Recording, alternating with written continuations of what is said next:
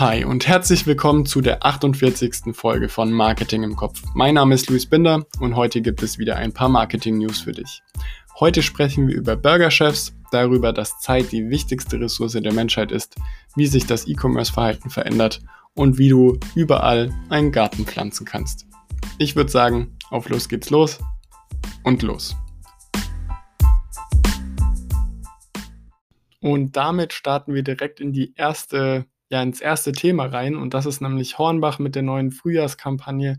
Wenn ich das gerade richtig im Kopf habe, dann wurden sie dafür schon auch ausgezeichnet und ich hatte das vor ein paar Wochen schon mal gesehen, habe das dann aber irgendwie verpasst, hier kurz zu erwähnen. Deswegen kommen wir heute nochmal darauf zurück. Grundsätzlich geht es in der Kampagne darum, dass man zeigen möchte, ja, dass man nicht zwangsläufig ein einen Garten braucht, um irgendwie pflanzen zu können, sondern es geht darum, dass man auch zum Beispiel eben an Großstadthäuserfassaden das Ganze ja, begrünen kann und damit Grünflächen schaffen kann. Prinzipiell waren die Werbekampagnen von Hornbach bisher immer ja ein bisschen schräg. Also ich erinnere zum Beispiel an das, an die Kampagne, wo so ein ja, Winzling oder Zwerg oder wie man das auch immer nennen möchte, ein Mensch, der relativ klein geraten ist, in einem kaputten oder runtergekommenen Badezimmer dann anfängt, da das Ganze zu renovieren. Das gab es bisher und jetzt versucht man eben ein wichtiges Thema aufzugreifen, nämlich die Versiegelung von Großstädten, die ja immer weiter zunimmt und hier das Ganze einfach ja eine Gegen, ein Gegengewicht quasi zu platzieren, wo man zeigen möchte, dass auch ungewöhnliche Orte eben begrünt werden können. Diese ganze Kampagne läuft unter dem Motto Überall kann Garten sein. Und unter diesem Motto wurden dann eben zum einen Häuserfassaden, wie ich schon erwähnt hatte, bepflanzt, beziehungsweise dann eben auch Straßenkreuzungen oder zum Beispiel alte Autowracks und aber auch zum Beispiel die U-Bahn-Treppen. Ähm, hier überall will Hornbach damit zeigen, dass eben Garten nicht automatisch ja, der klassische Garten ist, sondern dass man sich auch selber Garten quasi erschaffen kann. Ähm, diese ganzen Begrünungsaktionen wurden dann dokumentiert und daraus entstand dann eben Spot. Also im, im, Beispiel der Häuserfassade, da wurde dann eben neun Tage lang das Ganze gepflanzt, bepflanzt. Insgesamt wurde dafür eine Fläche von 1250 Quadratmetern mit ja, Pflanzen begrünt. Und ähm, wie gesagt, das Ganze wurde dann eben zu einem ähm, Spot gemacht. Also es wurde mitgefilmt, wie das Ganze entsteht und daraus entstand dann letztendlich auch der Spot. Der Markenverantwortliche von Hornbach sagt dazu eben, dass die Sehnsucht nach Grün ungebrochen ist und generell verfolgt die Kampagne eben das Ziel zu zeigen, dass jeder Platz für einen Garten hat, weil der einfach überall entstehen kann, egal eben ob an Hauswänden oder ganz einfach auf dem Balkon. Und ja, zum Abschluss wurden diese ganzen Pflanzen, also falls du jetzt überlegst, naja, die haben das jetzt gepflanzt ähm, und haben daraus einen Spot gedreht, aber was passiert denn jetzt damit?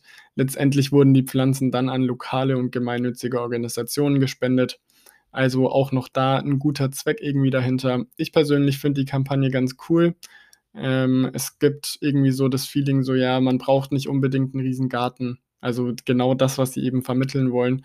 Es braucht nicht unbedingt einen Riesengarten und ich glaube, gerade während Corona ist auch so dieses Home Gardening ja ein Trend, der einfach immer stärker wächst. Auch eh prinzipiell stärker wächst und das Ganze jetzt durch Corona nochmal ein bisschen beschleunigt, weil eben wie jeder eben zu Hause ist und dann macht man sich vielleicht jetzt gerade, wenn es auch eben Frühling wird, daran, den Balkon ein bisschen schön zu machen. Und da kann man sich eben ein bisschen inspirieren lassen. Und vielleicht kommt man da auch auf neue Ideen. Also ich finde die Kampagne gelungen. Ich verlinke euch mal den Spot dazu in den Show Notes und dann kannst du dir den auch nochmal anschauen. Und damit kommen wir auch schon zu Thema Nummer zwei.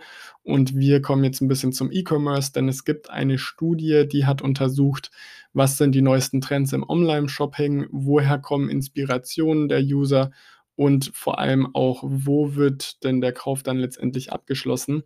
Diese ganze Studie muss man ein bisschen mit Vorsicht genießen, denn zum einen gibt es keine Altersangabe. Also es gibt zwar eine Angabe, wie viele Nutzer daran oder wie viele ja, Befragten teilgenommen haben, aber man weiß eben nicht, ob es ein Querschnitt der Gesellschaft ist oder ob jetzt vor allem junge oder ältere Menschen teilgenommen haben. Also dieser, ja, die Altersangabe ist nicht vorhanden, und zum anderen hat das Ganze in Großbritannien stattgefunden. Also die Befragung oder Studie wurde in Großbritannien durchgeführt. Das heißt, auch hier können wir nicht das Ganze eins zu eins auf Deutschland übertragen. Aber ich glaube, dass es zumindest, um mal so ein Gefühl dafür zu bekommen, ja, wie sich das Ganze gerade verändert, ganz sinnvoll ist, sich das mal anzuschauen. Wie gerade schon beim Home Gardening ist auch hier einfach das ganze, ja, das ganze E-Commerce-Leben ein bisschen angefacht worden durch die Corona-Pandemie. Und es gibt jetzt eben diese Studie von U-Switch. Ich hoffe, das spricht man richtig aus. Ich verlinke es euch auch nochmal in den Show Notes, dann kannst du da auch selber nochmal reingucken. Die eben eine Umfrage gemacht haben zu den Gewohnheiten und Vorlieben bei Online-Käufen. Ja, und was kam dann bei der Studie heraus? Zum einen hat sich gezeigt, dass eben am Monatsanfang ja vor allem die Shopping-Saison sozusagen startet. Also 63 Prozent haben hier angegeben, dass sie vor allem Anfang des Monats online shoppen gehen, einfach weil da das Gehalt da ist. Ich denke, das war vorherzusehen sozusagen. Dann ähm, haben aber auch noch viele gesagt, dass gerade Einkäufe, die Mitte des Monats stattfinden, später eher bereut werden. Also 79 Prozent sagen hier, dass sie ähm, besonders ihre Impulskäufe bereuen und 94 Prozent sagen, dass sie mindestens einen Impulskauf pro Monat machen und der hat meistens dann so einen durchschnittlichen Wert von ungefähr 100 Pfund. Außerdem ganz interessant ist, wo geshoppt wird, also an welchen Orten die Leute am meisten online einkaufen und das ist mit 57 Prozent das Bett, mit 41 Prozent ja, Working from Home, also so Homeoffice mäßig ähm, aber da ist auch Dinner Table dabei oder ähm, bei Spaziergängen oder im Badezimmer. Also wir sehen, dass nicht nur die einzige Tätigkeit dann letztendlich ist, wirklich zu shoppen, sondern meistens wird es dann nebenbei ausgeführt, wenn man gerade alleine beim Essen sitzt oder man ist mit der Bahn unterwegs und hat niemanden dabei, mit dem man sich unterhalten kann, dann greift man eher mal zum Handy und bestellt dann online irgendwelche neuen Sachen. Wir sehen hier also relativ deutlich, dass dieses Online-Shopping, was früher mal eher wirklich geplant war und auch zielgerichtet war, also mit der Überlegung, okay, ich will mir das und das bestellen und gehe dazu jetzt auf Amazon und bestelle das dort. Es hat sich immer mehr zu einer Laune quasi entwickelt. Also ähm, ja, man nimmt quasi das Handy in die Hand und guckt mal, was es so gibt und dann gefällt es einem und man kauft es. Also gerade mit der zunehmenden Nutzung von Smartphones hat sich hier noch mal ein bisschen was verändert und das Ganze ist eben von so einem Plankauf zu einfach einem Impulskauf geworden. Das passiert aus der Laune heraus und wird weniger geplant im Voraus.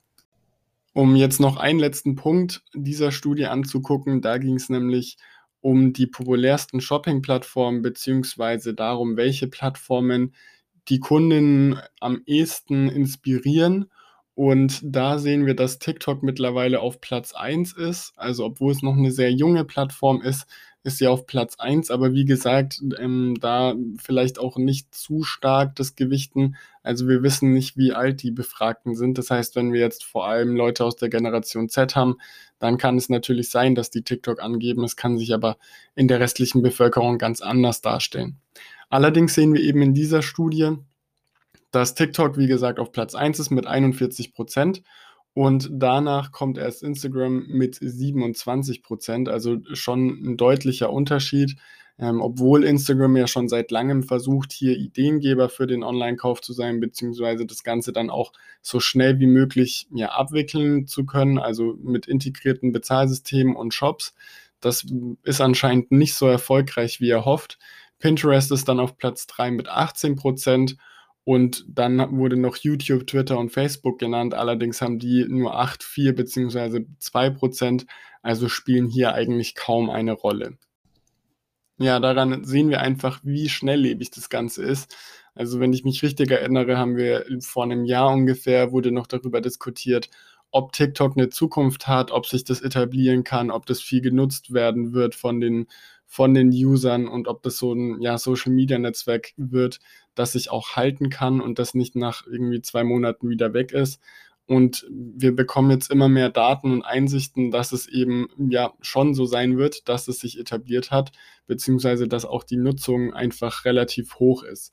Aber wie gesagt, hier auch nochmal der Hinweis, es gibt eben keine Altersangabe. Wir wissen nicht, ob vor allem Leute aus der Generation Z befragt wurden. Da könnte, also da würde ich jetzt so spontan sagen, das passt da ganz gut rein. Ähm, es, wir wissen nicht, ob es ein, einfach ein breiter Querschnitt ist, ob diese TikTok, also ob die hohe Anzahl an äh, TikTok-Inspiration einfach daran liegt, dass auch vor allem die jüngeren Leute online kaufen, wobei das gerade auch durch äh, Corona ja ein bisschen verschoben wurde. Also auch ältere Menschen kaufen ja jetzt ähm, ja online ein. Das heißt, es ist so ein bisschen undurchsichtig. Es kommt einfach auf die Zielgruppe drauf an. Also da auf jeden Fall drauf achten, welche Zielgruppe nutzt denn welche Plattform. Das Einzige, was wir eben über diese Studie wissen, ist, dass über 4000 bzw. 4380 Befragte daran teilgenommen haben, die von sich selber behaupten, dass sie regelmäßig online einkaufen. Das ist so das Einzige, was wir darüber wissen. Wie gesagt, das Ganze jetzt einfach auf andere Länder zu beziehen, ist vielleicht ja ein bisschen schwierig und auch hm, vielleicht nicht so sinnvoll, aber hier kann man auf jeden Fall ähm, schon mal sehen, in welche Richtung es denn gehen könnte und auf was man vielleicht achten muss. Und gerade dieser Impulskauf, ähm, der von vielen Nutzern beschrieben wurde, ich glaube, der ist ja nachvollziehbar. Ähm, es wird immer einfacher, in Anführungsstrichen, online einzukaufen. Also man muss nicht mehr ewig irgendeine Karte raussuchen und dann da seine Bankdaten eintippen, sondern man kann einfach schnell gekauft, also einfach bestätigen quasi und dann wird das Ganze abgewickelt. Es wird immer einfacher und das erleichtert natürlich auch die Impulskäufe. Und damit kommen wir zu Thema Nummer drei. Und das ist die neue globale Kampagne von Swatch. Die kämpfen jetzt gegen Zeitverschwendung, ähm, und möchten uns eben vor Augen führen, dass die wertvollste Währung der Menschheit die Zeit ist. Das Ganze passiert unter dem Motto Time is what you make of it. Und diese neue Kampagne soll die Menschen eben dazu ja, aufrufen, sich dazu besinnen, wie sie ihre Zeit nutzen, beziehungsweise einfach das Beste aus ihrer Zeit rauszuholen und sowohl die kleinen als auch die großen Momente im Leben zu genießen. Man soll darauf achten, mit wem man Zeit verbringt und ja, wie man Dinge wahrnimmt, denn das ist letztendlich das, was eine Person ausmacht, was uns alle ausmacht, wie wir eben diese einzelnen Momente im Leben wahrnehmen. Die Kampagne startet jetzt noch im April auf den Social Media Accounts von Swatch.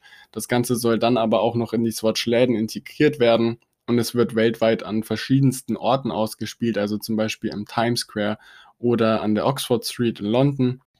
Ja, wie anfangs schon erwähnt, ähm, sagt zum Beispiel eben dieser Vice President Marketing bei International Swatch, also Bernardo Tribolet, hoffe ich, dass man das so ausspricht. Ähm, der sagt eben, dass Zeit einfach die wertvollste Währung für jeden ist und man eben wissen soll, wie man verschiedene Momente ja nutzt, wie man das Leben genießt, aber auch einfach mit wem wir uns umgeben und wem, mit wem wir Zeit verbringen, dass eben eine 5-Sekunden-Entscheidung schon über Liebe entscheiden kann und sowas halt. Ähm, generell sollen die Kampagne einfach Ansammlungen von Momenten aufgreifen, die eben ja, das Leben von Menschen auf der ganzen Welt beeinflusst. So viel auf jeden Fall dazu, um auch nochmal das Thema Corona hier mit einzubringen, auch wenn es vielleicht jetzt erstmal keine Rolle spielt. Ich glaube, dass gerade dieses Thema auch vielen nochmal bewusster geworden ist durch Corona, einfach weil man entweder Zeit gewinnt oder Zeit verliert durch Corona-Maßnahmen. Ähm, und dadurch wird es einfach zu einem wichtigen Thema. Aber so viel erstmal jetzt zu Swatch. Wie gesagt, den Spot packe ich dir in die Show Notes, dann kannst du da nochmal vorbeigucken. Und damit kommen wir auch schon zum letzten Thema für heute, nämlich zum CMO von Burger King, Fernando Machado. Ähm, auch hier, ich weiß leider nicht, wie man es ausspricht, aber ähm, der CMO von Burger King wechselt auf jeden Fall jetzt das Unternehmen. Der war sieben Jahre lang bei Burger King und hat hier schon auch mit ja, relativ kleinen Etats relativ große Ideen umgesetzt und war einer der ersten, der eben hier auch offensiv gesellschaftliche Themen in den Mittelpunkt der Markenkommunikation gestellt hat. Und dadurch, dass er jetzt wechselt, schauen wir uns einfach mal an, was der in letzter Zeit oder so als CMO von Burger King so getrieben hat. Vielleicht erst nochmal als Background, der hat 2014 von Unilever, da war er Head of Brand Marketing zu Burger King gewechselt. 2017 wurde er dann globaler CMO von Burger King und im Januar 2020, also ja relativ genau vor einem Jahr, ist er dann ins Gesamtmarketing für einen Mutterkonzern von Burger King gewechselt. Und jetzt eben, wie gesagt, ein Jahr später wechselt er als CMO zum Computerspielekonzern Activision Blizzard. Warum ist es interessant, sich jetzt mal ja seine Geschichte, sage ich mal, anzugucken? Ähm, die ist ja noch nicht vorbei, aber also er wechselt ja nur das Unternehmen, aber er hat einfach bei Burger King relativ viel erreicht. Und ja, bevor er quasi in die Entscheiderrolle gekommen ist, war die Marke Burger King vor allem immer mit den Rivalitäten zu McDonald's beschäftigt in den Kampagnen, die verwendet wurden. Und da gab es aber jetzt ja durch ihn eben eine kreative Änderung, sage ich jetzt einfach mal. Und das hat sich spätestens eben vor drei Jahren, 2018, gezeigt, als bei Cannes Lions ähm, die Marke Burger King als Creative Brand of the Year ausgezeichnet wurde. Er selber sagt, dass der Claim nicht umsonst viele Jahre Have It Your Way war. Er wollte dem Ganzen einfach nochmal einen größeren Raum äh, bieten und einfach zeigen, dass wirklich jeder willkommen ist bei Burger King und auch die Individualität der einzelnen Menschen ja, respektieren möchte. Und das wollte er einfach übertragen quasi auf die Marke Burger King, beziehungsweise eben diesem Claim einfach noch mehr Freiraum schaffen und das in den Kampagnen dann auch umsetzen. Wie hat er das Ganze jetzt umgesetzt? Letztendlich gehört ja Burger King so wie mittlerweile auch viele andere Marken da zu denen, die eben konkrete gesellschaftliche Bezüge herstellen. Also er war der Meinung, dass die klassischen Werbekanäle so das Grundrauschen bringen, was die Kunden dann auch in die Restaurants bringt. Aber darüber hinaus sollte es eben eine zusätzliche Ebene geben in den Kampagnen, die dann eben eher an diese pop populäre Kultur anknüpft und möglicherweise auch Debatten auslöst. Übrigens, ähm, ja, er war auch für diese Kampagne verantwortlich mit Frauen gehören in die Küche. Also auch hier hat er im negativen Sinne eine Debatte ausgelöst, aber zu den einzelnen Kampagnen dann gleich nochmal mehr. Und er hat eben einfach ein paar Sachen gesagt, die ich persönlich ja inspirierend finde. Ähm, er hat eben gesagt, dass Qualität, dass die Qualität der Ideen größeren Effekt auf die Gesamtreichweite der Kampagne hat. Ähm, also konkret sagt er, wenn die Idee wirklich groß ist, dann ist es möglich, selbst über ein Nischenmedium ein Massenpublikum zu erreichen. Wenn dagegen die Idee aber eher klein ist, also wenn der Grundgedanke nicht viel hergibt, dann ist es schwer, mit einem, auch mit einem großen Media-Etat ähm, nur ein Nischenpublikum zu erreichen. Also er sagt einfach ganz klar, die Idee muss stimmen, die Idee muss groß sein und dann ist es im Prinzip, wenn man es hart ja, formulieren will, ein Selbstläufer was bei anderen ja, Unternehmen vielleicht nicht so gern gesehen ist, wovon er selber aber sagt, dass er das ja gerne hat oder wo er sich einfach das Ganze wünschen würde, ist, dass Kampagnen ein unkontrolliertes Eigenleben führen. Inwieweit das wirklich stimmt, ähm, kann man wahrscheinlich hinterfragen. Auch wirklich die komplette Kontrolllosigkeit ist wahrscheinlich auch eher un unerwünscht. Trotzdem sagt er eben, dass Kampagnen bei, bei Burger King besonders gut dann funktionieren, wenn sie eben die Kontrolle darüber verlieren. Und ein Beispiel dafür ist zum Beispiel der McWhopper oder der MC Whopper, der eben an McDonald's angelehnt ist, ähm, was dann durch die Leidenschaft der Fans wirklich zu einer Eigenständigkeit der Kampagne geführt hat, weil die ja, Kunden das Ganze einfach weitergeführt haben, ohne großartiges Zutun von Burger King. Ein anderes Beispiel für den, ja, für den Erfolg oder für das Eigenleben der Kampagnen ist zum Beispiel Google Home of the Whopper. Ähm, da gab es eine Fernsehwerbung, die es geschafft hat, die ganzen Google Smart Speaker in den Wohnungen bzw. Häusern oder Räumen der ähm, Fernsehzuschauer zu aktivieren. Und er selber sagt eben, dass das ein Musterbeispiel für Markenerlebnis war, wo die Konsumenten eine Kampagne nehmen und sie spielerisch verändern und als verspielte Marke ist das für uns auch völlig in Ordnung, wenn jemand auf Wikipedia etwas Negatives über uns schreibt. Wir finden das lustig. Das ist seine Meinung dazu. Also ähm, er findet es gut, wenn sich Leute mit dieser Marke einfach auseinandersetzen. Ähm, er sagt aber gleichzeitig auch, dass es eben nicht für alle Marken gilt. Also gerade wenn man eine ernsthafte Marke mit einem wirklich ernsthaften Produkt beziehungsweise einer Produktkategorie ist, dann ähm, würde er sich auch in der Situation Sorgen über einen Kontrollverlust machen. Also angenommen, man vertreibt irgendwie Medikamente zum Beispiel oder sowas, also das ist jetzt meine Interpretation von, von seiner Aussage, ähm, wenn man Medikamente zum Beispiel vertreibt und dann ja, gerät so eine Kampagne außer Kontrolle, dann ist es vermutlich nicht so schön. Ähm, er selber sagt aber einfach, es passt zur Marke und selbst wenn wir dann vielleicht nicht mehr zwangsläufig die Zügel in der Hand haben, dann ist es nicht so schlimm, weil selbst wenn irgendwie ja was Negatives berichtet wird, dann ist es erstmal ja nur was Negatives und hat nicht direkt Auswirkungen. Er hat aber eben auch gezeigt, dass er ein ganz gutes Gespür für aktuelle Situationen hat. Also beispielsweise gab es während der ersten Lockdown-Welle in Amerika einen Fernsehspot, in dem sich ein QR-Code bewegt hat und den Zuschauern, die es eben, eben geschafft haben, diesen Code einzuscannen, die hatten dann eine Chance darauf, einen Gratis-Code für eine Whopper-Lieferung zu gewinnen. Und hier hat man einfach nochmal ja, gemerkt, dass er so relativ schnell auf die Situation reagiert ähm, Gerade mit Corona, da waren ja viele wollten dann nicht mehr unbedingt raus. Es war unsicher, wie es denn jetzt weitergeht und man war eher in der Situation zu sagen, okay, komm, dann bestellen wir halt jetzt und hier nochmal quasi ja zu zeigen. Übrigens, Burger King liefert auch. Ähm, ja, zeigt einfach, wie schnell und wie nah er an der Situation quasi dran ist und es auch für die entsprechenden Unternehmen beziehungsweise jetzt in dem Fall für Burger King nutzen kann. Wobei man aber auch dazu sagen muss, dass diese Kampagne eher die Ausnahme darstellt, weil das klassische Publikum oder die klassische Zielgruppe von Burger King ähm, schaut eigentlich nur noch selten Fernseh. Das heißt, hier hat er einfach die Situation quasi genutzt. Also gerade zu Beginn von Corona war ja einfach die Situation einfach eine ganz andere.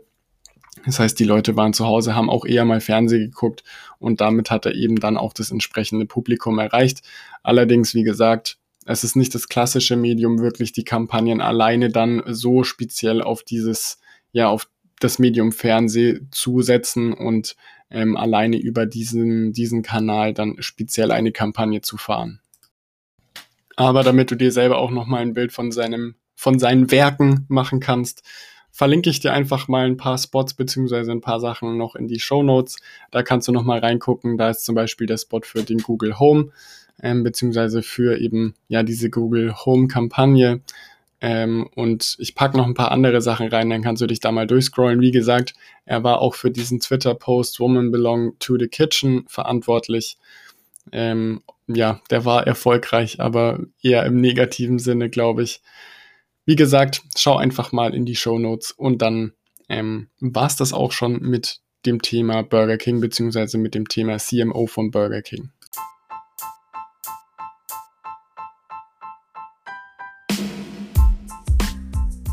Das war's für heute auch schon wieder. Heute haben wir über den alten CMO von Burger King gesprochen. Wir haben über die neuen Kampagnen von Swatch und Hornbach geredet und wir haben ganz kurz darüber geredet, wie sich der Onlinehandel verändert bzw. welche Plattformen hier die Nase vorn haben. Ich hoffe, es waren wieder einige interessante Sachen für dich dabei und du konntest das ein oder andere für dich mitnehmen. Wir hören uns wieder ganz normal am Freitag zu einer weiteren Folge von Marketing im Kopf, wo es dann wieder mehr um die Strategie hinter dem Marketing geht. Wenn dir gefällt, was du hörst, dann lass gerne eine 5-Sterne-Bewertung da und vergiss nicht, den Podcast zu abonnieren. Und schreib mir gerne, was dir an der Folge am besten gefallen hat. Mich würde diese Folge vor allem interessieren, was du von der Arbeit und der Meinung des Burger King CMOs hältst. Glaubst du zum Beispiel, dass alle Kampagnen groß werden können, wenn man nur genug Geld reinpumpt? Oder wie siehst du das? Ansonsten war es das heute von meiner Seite. Wir hören uns wieder in der nächsten Folge. Mach's gut, bleib gesund und ciao.